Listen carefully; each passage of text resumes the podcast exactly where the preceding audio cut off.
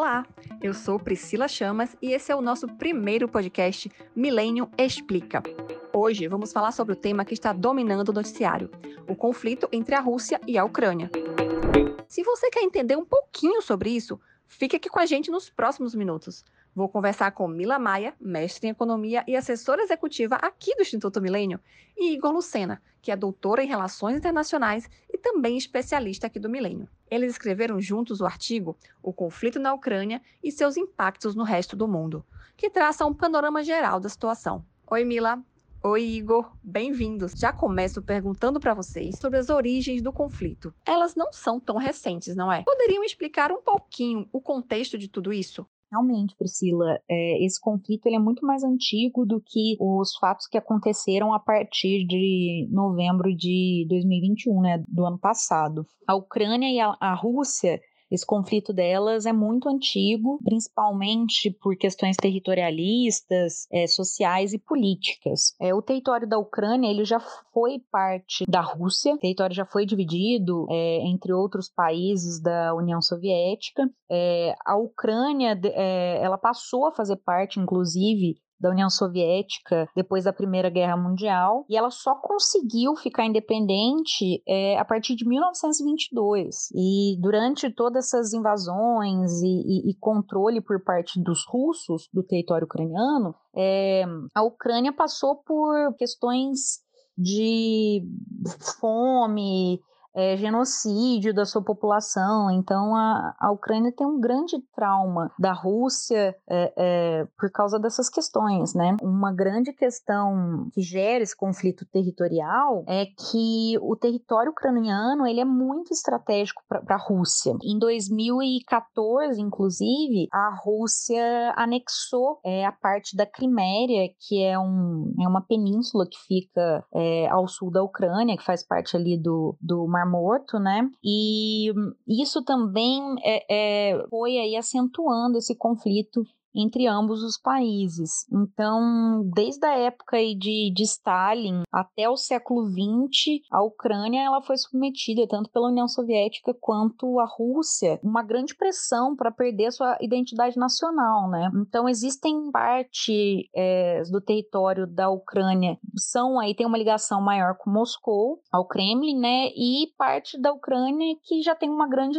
é, é, sintonia e identidade com a OTAN e os países do Ocidente, né? Então há aí uma divergência de ideias é, desde os primórdios aí desses, desses territórios que culminaram aos fatos que a gente está vendo aí na mídia a partir agora de fevereiro de 2022. Bom, a, quando a gente fala das origens desse conflito, a gente tem que voltar ao fim da União Soviética. Né? Quando basicamente a cortina de ferro caiu, isso significa que as antigas repúblicas soviéticas saíram da zona de influência de Moscou. E basicamente várias das antigas repúblicas, ao longo do tempo, se aproximaram do Ocidente, diminuindo a influência cada vez maior dos russos. E claro, não havia nenhuma capacidade russa na época de uh, combater os Estados Unidos e a União Europeia, que estavam se tornando hegemônicos no planeta inteiro. Dentro desse contexto, o que aconteceu foi basicamente que a, a OTAN, né, a grande organização militar, começou a se expandir para o leste europeu. E isso foi incomodando drasticamente uh, o governo russo, que até então não sabia como responder. Até que, quando os outros estados, como Estônia, Lituânia, Látvia, que faziam parte da União Soviética, começaram a adentrar, uh, uma espécie de linha vermelha o fato de, da Ucrânia, né, que é uma nação que tem raízes culturais dos eslavos russos, né, que são a, a raça a fundamental russa, começar a ascender não só para a União Europeia, mas para a OTAN. Então, o conflito começou dentro desse momento, uma porta de entrada da OTAN na fronteira mais próxima da Rússia. E qual o papel dos Estados Unidos e da OTAN nesse conflito? Desde que a Ucrânia conseguiu a sua independência, ela já mostrou interesse em entrar para a União Europeia e para a OTAN. Né? E a OTAN, aí, como um dos seus principais membros, os Estados Unidos, é, garantiria para a Ucrânia certa proteção. E também os ideais ucranianos é, estariam mais alinhados com os países da OTAN e da União Europeia, em questões territoriais e políticas, do que com a Rússia. O papel dos Estados Unidos e da OTAN na verdade, seria conter um conflito, conter uma possível invasão por parte da Rússia é, na Ucrânia. Só que desde a entrada do governo Biden, ele começou aí a reduzir os custos para proteger os outros países que eram aliados a ele. Então a gente teve algumas questões no Oriente Médio e agora essa questão também que estamos vivenciando na Ucrânia. O papel dos Estados Unidos dentro do conflito da OTAN é preponderante, porque quando a gente faz uma análise histórica, a expansão da OTAN no leste europeu foi um projeto dos Estados Unidos de adesão, é, de, de trazer para o lado ocidental essas nações como a Látvia, a Lituânia, a Estônia, e essas nações saíram da zona de influência. E não só elas aderiram à OTAN, mas elas aderiram à União Europeia, algumas delas. Então, você teve uma expansão ocidental no, em uma zona que historicamente era uma área de influência da Rússia e União Soviética. O ponto chave dentro desse contexto é que uh, os acordos de defesa mútua dão poderes para que essas nações recebam bases militares francesas, alemãs, uh, americanas, muito próximo à Rússia. Então, a Rússia vê nesses acordos internos da OTAN de defesa mútua e bases uma situação de risco à sua própria soberania. Uhum, perfeito. Em 1994, a Ucrânia aderiu ao Memorando de Budapeste, no qual concordou em ceder todo o seu arsenal de armas nucleares. Na opinião de vocês, isso colaborou para a sua invasão pela Rússia ou isso aconteceria de qualquer forma? Na verdade, o Tratado de Budapeste, ele ia garantir tanto para a Ucrânia quanto aos países da região que a, a, Ucrânia ela estava selando paz. Então, como boa fé, ela entregou as armas. Mas a Ucrânia ela sofreu aí um, uma grande pressão pressão por parte do governo do Bill Clinton, acabou cedendo as suas armas, que, querendo ou não, enfraqueceu ela para possíveis invasores. Mas o tratado era um tratado de paz, então ia garantir que a Rússia não ia fazer nada, é, mesmo se a, se a Ucrânia entregasse. E a Ucrânia possui um dos maiores arsenais de, de ogivas nucleares, e tudo isso ela cedeu. Eu acredito que isso tem enfraquecido ela sim. O memorando de Budapeste, de fato, até então, no momento quando a gente via momento histórico, né, e foi durante a presidência do, do, presidente Bill Clinton, tinha até um sentido de você realmente desmilitarizar do ponto de vista ah, nuclear várias nações. E, e, foi visto realmente como uma, uma maneira de você efetivamente diminuir conflitos na região. Agora, quando a gente fala hoje, se a Ucrânia ainda tivesse o seu arsenal militar, muito provavelmente a Rússia não teria essa visão de entrada, né? se a gente leva em consideração que nações como a Índia e o Paquistão não, não abrem mão de seu, de seu arsenal militar eh, nuclear, principalmente porque é, faz parte do seu esquema de, de defesa nacional. Então, do meu ponto de vista, provavelmente essa invasão não ocorreria. Eu não estou aqui fazendo um papel de advocar por armas nucleares, mas em se tratando de uma negociação com a Rússia, onde ele usa o hard power acima de tudo, fica claro claro que, do ponto de vista ucraniano, hoje apresenta-se como um erro. Uhum. E quais são os interesses conflitantes da Ucrânia e da Rússia nesse momento? E o que, que os Estados Unidos têm a ver com a história?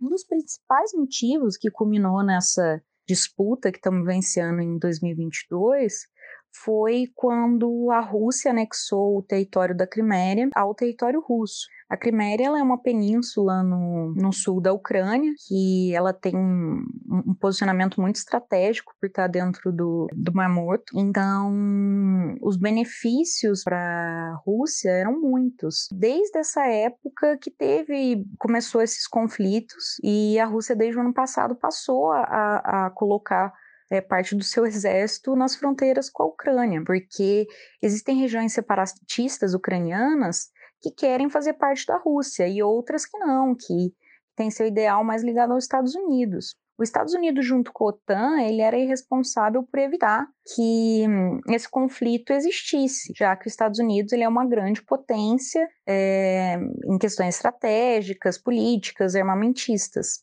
Só que com o último governo, o governo do Biden, é, os países passaram a não temer tanto uma invasão. E com a última visita que, que tivemos ao Putin do, do presidente chinês, os dois aliaram que não iam deixar que os Estados Unidos continuasse sendo uma hegemonia é, global. Então, eles se uniram, duas grandes potências, Rússia e China, contra os Estados Unidos, com medo da hegemonia e influência dela no Ocidente é, e também no Oriente, né, no caso. Olha, do meu ponto de vista, é, o que eu imagino é que a Ucrânia está num jogo de perde-perde. Ah, o interesse da Ucrânia, obviamente, é entrar no guarda-chuva da OTAN, se puder ascender à União Europeia e fazer parte de um sistema de segurança coletivo, afastando o máximo a sua visão da, da mão autoritária e da mão de ferro de Moscou. Né? Isso também faz parte dos interesses americanos, porque quanto mais nações alinhadas com seus interesses de defesa e de segurança global, maior o poder americano. Lógico que isso vai totalmente contra a Rússia. A Rússia não quer isso que isso aconteça. Então ela imagina que uma ascensão da Ucrânia aos interesses americanos, de fato, vai colocá-la em uma situação é, de encolhimento do ponto de vista global. Então é, são movimentos totalmente antagônicos. E na opinião de vocês, os Estados Unidos poderiam ter evitado a guerra? Se sim, de que forma? O governo Biden poderia ter evitado é, se ele tivesse um pulso um pouco mais forte e com medidas mais restritivas. Se eu acho que isso vem desde o governo do Bill Clinton com a força, né, que eles fizeram, a influência para que a Ucrânia é, entregasse as suas, as suas armas nucleares. Então, acho que vem uma sequência de erros. Então, os Estados Unidos não só agora poderia ter evitado com o governo atual, como outras medidas no passado poderiam ter evitado que isso acontecesse. Eu não acredito que os Estados Unidos teriam capacidade de ter evitado esse conflito. Uh, as demandas que a gente está imaginando do presidente Putin, como retirar tropas de nações da OTAN, são inaceitáveis. É claro que ele tenta pegar solicitações e desejos muito aquém do que ele pode conseguir para alcançar seus reais objetivos mas uh, um conflito militar entre a OTAN e a Rússia não é desejado nesse momento. E, de acordo com o que a gente vê do ponto de vista geopolítico, esse conflito na Ucrânia já estava marcado para acontecer desde a invasão da Crimeia. A diferença era que esperava-se o momento certo, e o momento certo terminou sendo esse, com, com o Brexit, com uh, o presidente Joe Biden com conflitos internos nos Estados Unidos, com a própria saída da, da chanceler Angela Merkel. Então, eu acho que não acredito que os Estados Unidos teria condições de evitar esse conflito agora. Agora, vamos falar um pouquinho das consequências. Os impactos do conflito poderão ser sentidos no resto do mundo ou se trata de algo localizado? Se sim, quais são esses impactos? Claro, porque assim, esse conflito, um conflito é, que tem um potencial nuclear altíssimo, ele vai impactar não só nos países aí no confronto é, de uma guerra mesmo, né? É, mas também isso pode gerar muitos conflitos econômicos políticos, sociais, que vão além da, dos países que estão envolvidos mesmo, né? Ucrânia e Rússia. Na Ucrânia, é, na verdade, se passam muitos dutos de abastecimento e, e, fornecimento de gás natural e petróleo provindos da Rússia. É, então, pode aí haver até um desabastecimento global desse tipo de insumo. É,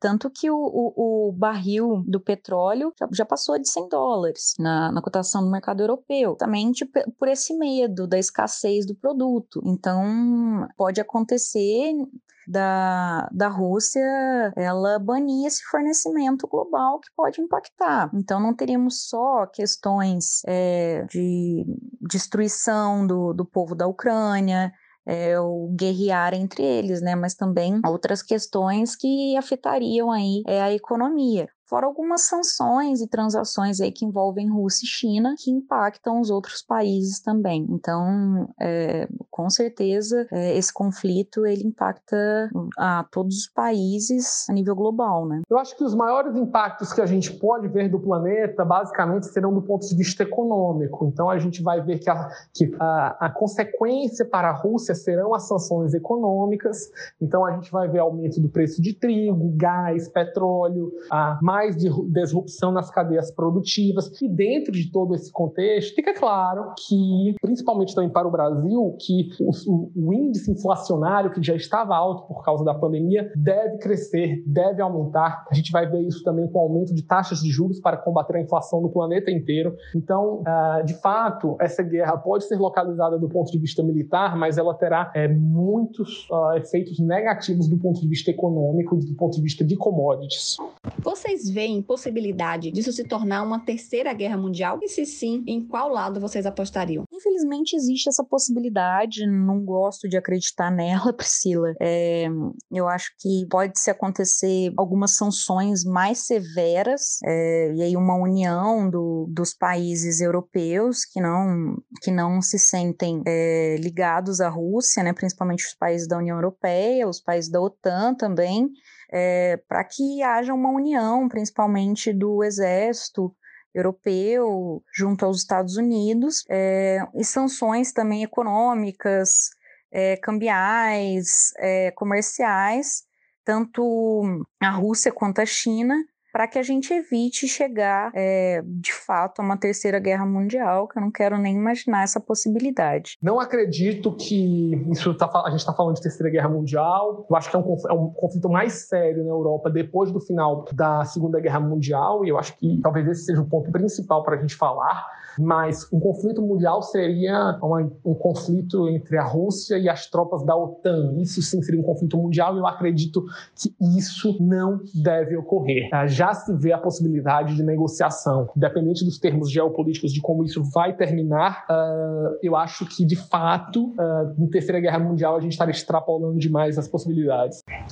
Quase um século depois da Segunda Guerra, parece que estamos vendo a história se repetir, com o ressurgimento do bloco socialista e um país europeu dividido entre dois poderosos regimes. Quais foram os erros e as lições que o mundo não aprendeu de lá para cá? É, assim, realmente a história parece que se repete, né? A Guerra Fria, que foi a corrida armamentista e é, União Soviética e Estados Unidos, é, já era algo para que ambos países é, entendessem quais eram as relações entre eles e que os líderes de, de ambos países eles é, também entendessem com quem eles estão lidando. É, tanto o, governo da Rússia é, quanto o governo da China, eles têm aí na sua história um, um, caminho mais socialista, um caminho comunista.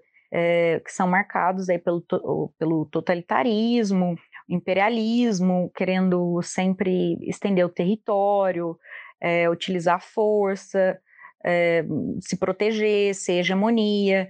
Então, assim, se já sabia que isso poderia acontecer, por que não controlar esses países? É, eu acredito que, sim, os governantes é, dos outros países, né, poderiam já ter em vista que países que são, é, que têm passado aí totalitarista, que os governantes é, tem já esse, é, essa postura, são países que, que representam um perigo eminente. Então, é, os governantes é, teriam que se unir para já é, estudar uma possível é, uma possível um possível confronto né, por parte da Rússia, da China, da Coreia, entre tantos outros países que podem acabar se mostrando como ameaça é, para o Ocidente e uma ameaça também é, global, já que possuem armas aí de destruição em massa e, e de certa forma também se mostram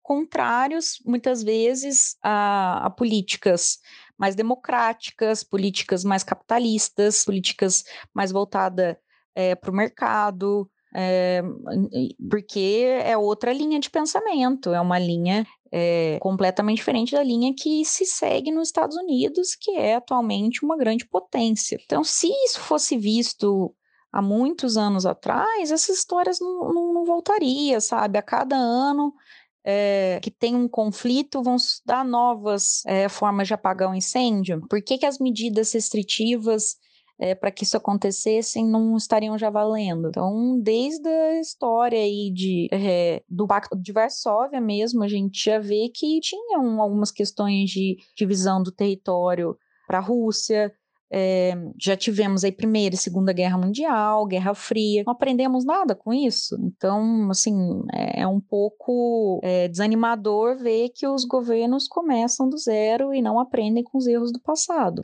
É, ao menos que cometam novos erros, né? Ou não, na verdade, o ideal é que não cometam, mas cometer os mesmos erros. É demais. Eu não acredito que a gente está vendo um ressurgimento de bloco socialista. A Rússia não é socialista, nem a China é socialista. Eles são é, capitalistas, são países capitalistas, mas são uh, nações iliberais, né? São nações com tendências autoritárias, com líderes autoritários, mas funcionam à base do capitalismo. Uh, as grandes, você tem grandes empresas russas públicas e privadas, tem grandes empresas chinesas públicas e privadas. O que a gente entende hoje é que existem blocos de países democráticos, blocos de países não democráticos. O que eu vejo como consequência prática do final desse conflito, que eventualmente vai ocorrer, é uma nova mudança na segurança geopolítica mundial. As relações internacionais que até então estavam bastante pautadas na economia, nas finanças, nas, no comércio, uh, vai ter um espaço muito maior agora dedicado à segurança das nações, ao militarismo, a uma nova espécie de corrida armamentista, tanto na União Europeia, como eu imagino que vai ter uma, um avanço na criação de um exército comum europeu, como nações como o Japão e a Alemanha devem aumentar seus exércitos depois de décadas sem pensar no militarismo. Então a gente vai viver uma época de muito mais insegurança e investimentos na segurança global. Eu acho que isso vai ocorrer. Do ponto de vista de história, é, guerras, conflitos econômicos ou militares sempre ocorreram desde que a humanidade existe. Então, infelizmente, esse não será o último, mas não será o primeiro. Vamos continuar vendo cyberguerra, guerra financeira e,